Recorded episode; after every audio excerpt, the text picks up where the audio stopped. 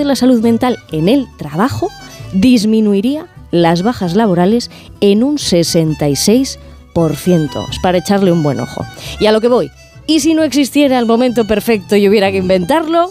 Ojo a las previsiones del Banco Mundial. Esta década puede ser la de las oportunidades perdidas. El Banco Mundial ha recortado sus previsiones globales, ¿vale? Hasta ahí muy bien. Pues muy bien, ¿no? Si lo lees así.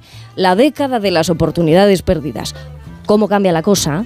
Si lo leemos rápido y entendiéramos una cosa como que es la década de recuperar las oportunidades perdidas. Recuperar. Hemos colado así un verbo como el que no quiere la cosa ¿eh? y hacerlo de vez en cuando también viene muy bien. Aunque la realidad sea esa, ¿no? Poco satisfactoria insatisfacción crónica, que sí, que somos más pobres que antes de la pandemia. Pero resulta que tenemos por lo menos 10 años por delante con millones de momentos para encontrar las oportunidades perfectas que enriquezcan nuestras vidas. Pero yo no sé, ¿os, ¿nos parece muy exagerado? El 90% de los españoles van o vamos desmotivados a trabajar. El 90%. Desmotivados. Somos el cuarto país en la Unión Europea con menor compromiso laboral. Y la palabra compromiso dice mucho, ¿eh? tiene, tiene detrás una, una, lista larga ¿no? de condicionantes a la hora de empezar el día, solamente de empezar el día. ¿no? Mm, ¿No te parece abrumador el porcentaje, Pablo? Mm, sí, pero al mismo tiempo no me extraña. ¿No te extraña? Quiero decir, tenemos, tenemos unos salarios que son bajos, tenemos pocas medidas de conciliación, tenemos pocas posibilidades de ascenso, mm. eh, tenemos... las oficinas, por ejemplo, funcionan más como en los años 80 que como en el siglo XXI.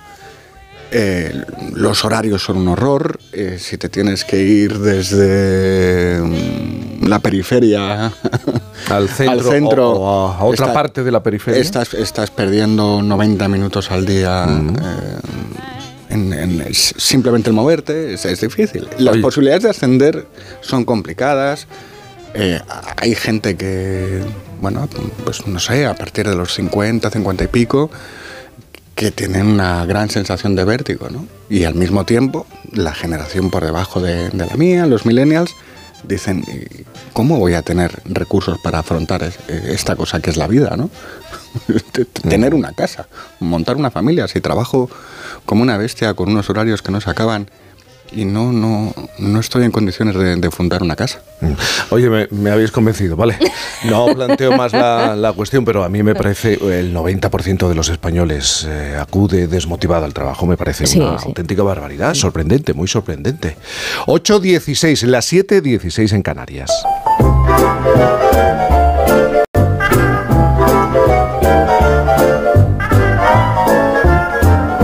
¿Cuántas veces hemos escuchado eso de hay que comer fruta y verdura todos los días, las legumbres no se pueden dejar en el plato y el pescado hay que comérselo siempre?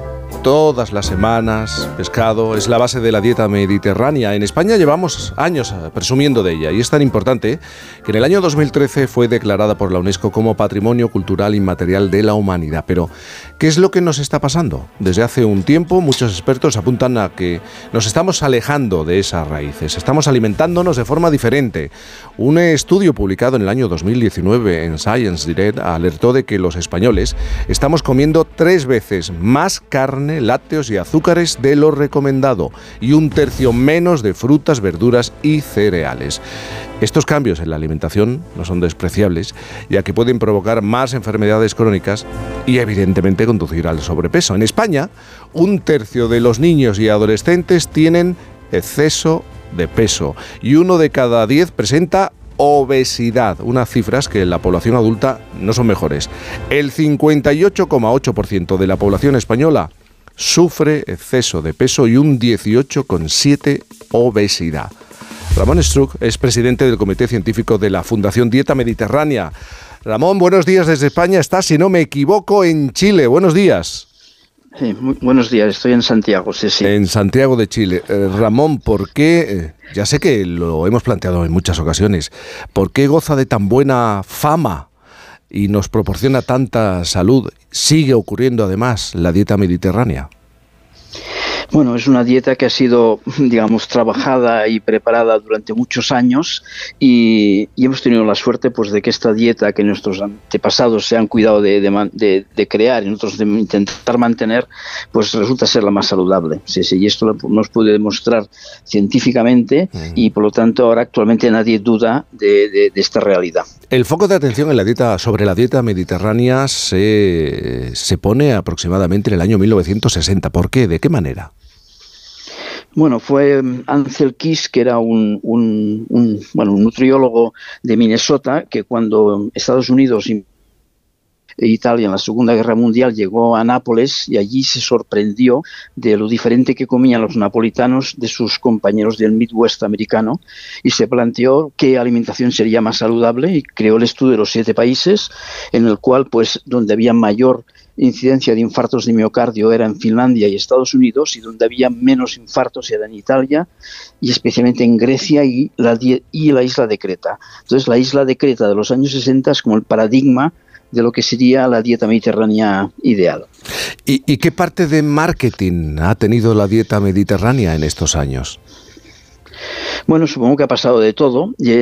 Mm, hace unos 20 años estaban un poco en entredicho, pero en estos últimos años y gracias a investigaciones, principalmente de investigadores españoles y también italianos y griegos, eh, se ha podido demostrar como digo, con el mayor nivel de evidencia científica que realmente protege de la mayoría de enfermedades crónicas que sufrimos.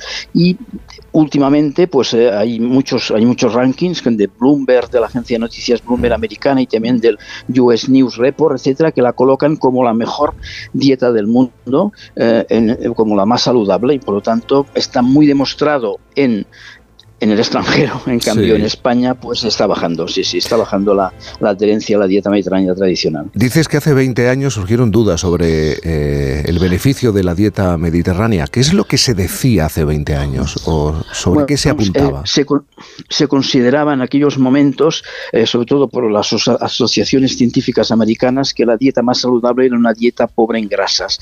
Y aquí las grasas vegetales que tanto presumimos en España, como es el aceite de oliva o los frutos secos, eh, pues realmente se decía que no eran buenos para la salud y que era mejor cualquier tipo, quitar todo, todo tipo de grasa de la comida.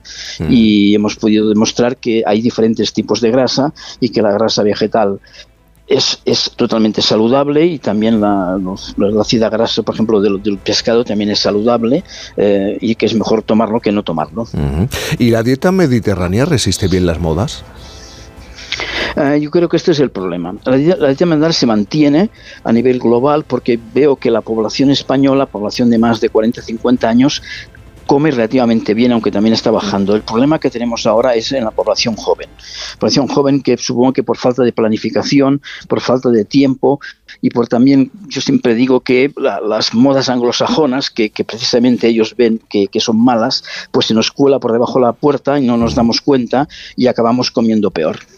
Dices las nuevas generaciones de españoles, falta de, tiempo. Antes hacíamos referencia a las horas que trabajamos, al tiempo que estamos fuera, a cómo nos organizamos en el día a día, pero supongo que sobre todo en este último año, en estos dos últimos años, el precio de los alimentos tiene una influencia seguramente también, ¿eh? Eh, seguramente también influye. Eh, nosotros miramos hace unos años, no estos dos últimos años, qué diferencia podría haber entre comer saludable como una dieta mediterránea tradicional mm.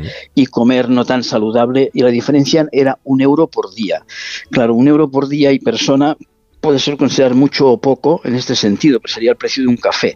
Eh, pero bueno, es más cara, es más cara y por eso está bien que se baje el IVA de, los alimentos, eh, digamos, principales de la dieta mediterránea. Me parece bien para que todo el mundo pueda tener acceso, digamos, a una alimentación saludable. Porque hablando de la dieta mediterránea, ¿alternativas al aceite de oliva hay o no hay?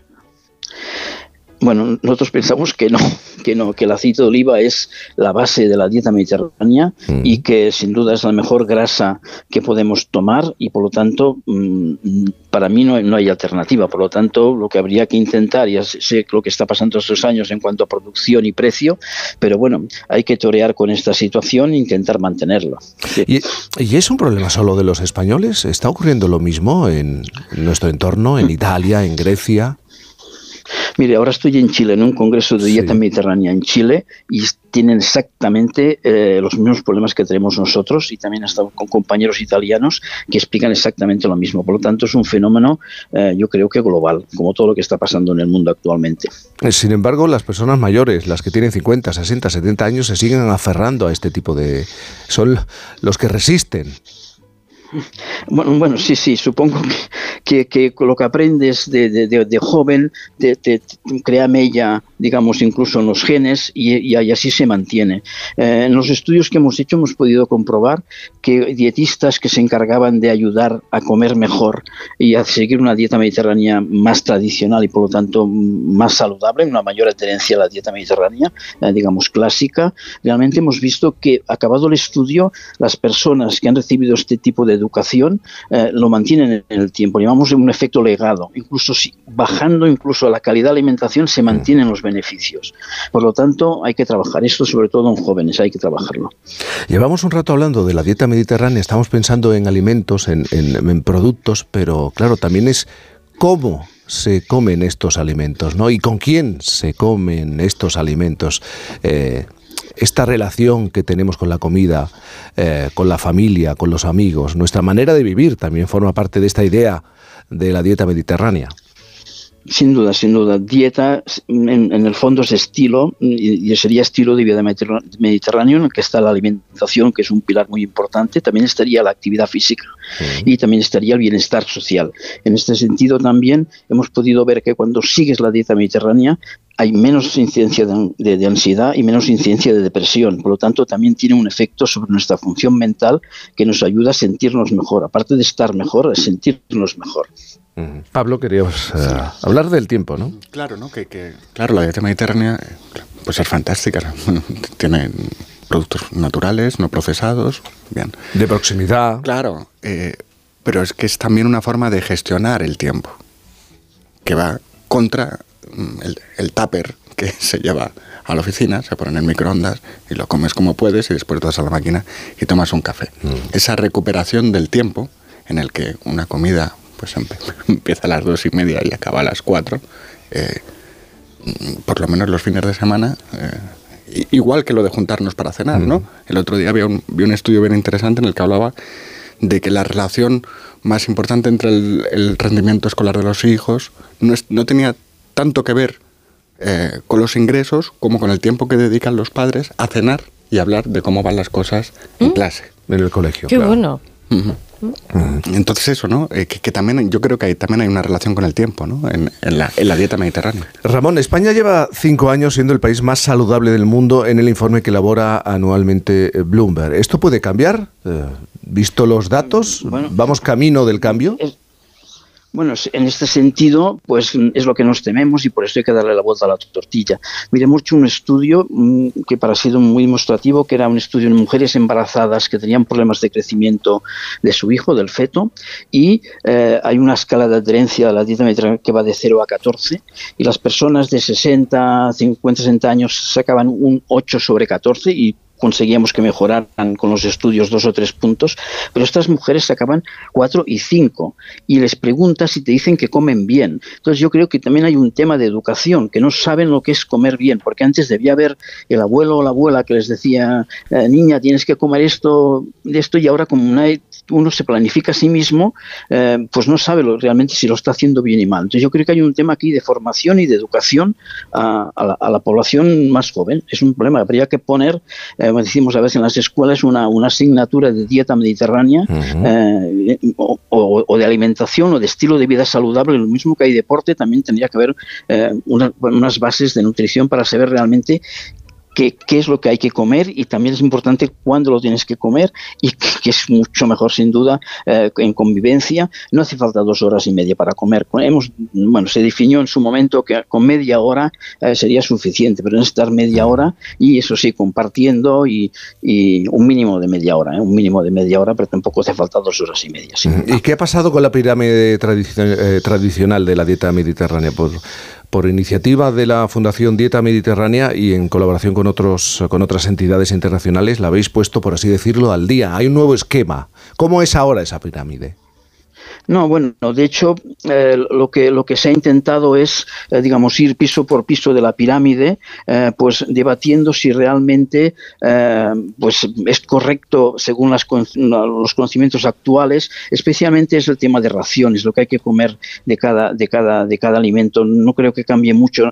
Nos vamos a reunir en un congreso coincidiendo con la alimentaria en Barcelona a, medianos de, de marzo para, para expertos mundiales para también debatir esto, esta, esta nueva pirámide que va, se va a actualizar, porque era actualmente todo, hay que actualizarlo, pero yo tampoco creo que cambie mucho de lo que es la dieta mediterránea tradicional, pero sí tratar de adaptar eh, la situación en este momento. Y lo más importante tal vez es que se va a incluir en la parte más baja de la pirámide también la sostenibilidad del planeta como otro elemento muy importante de lo que sería, digamos, la, eh, una alimentación óptima. Claro, nuestra dieta recurre más a productos de proximidad, a lo que tenemos en la huerta o en la huerta más cercana.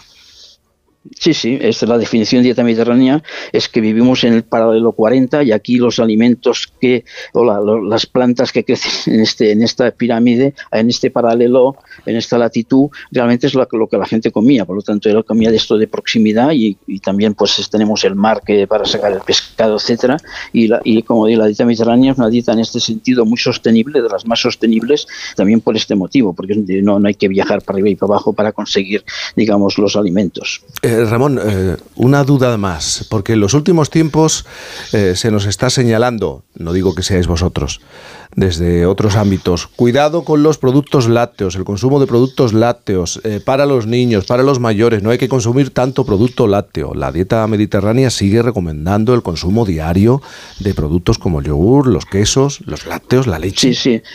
Sí, en la dieta tradicional y en la pirámide de la fundación estaban ya los, productos fermentados. La fermentación es un proceso, digamos, de conservación de, los alimentos que aportan beneficios tanto al paladar como también a la, salud en general. Y estaba el, yogur y los quesos. Y ahora también queremos, vamos a debatirlo, también poner la leche, eh, porque pensamos que también es importante como, como fuente de aporte de calcio, eh, la leche introducirla también a la nueva pirámide. Y eso es lo que vamos a debatir en, en, este congreso, como digo, se realizará el mes de marzo. Ramón, muchísimas gracias por estar con nosotros. Ramón Struck, presidente del Comité Científico de la Fundación Dieta Mediterránea. Gracias y buenos días. Buenos días. Buenos días. Esto que has dicho del tiempo es muy importante porque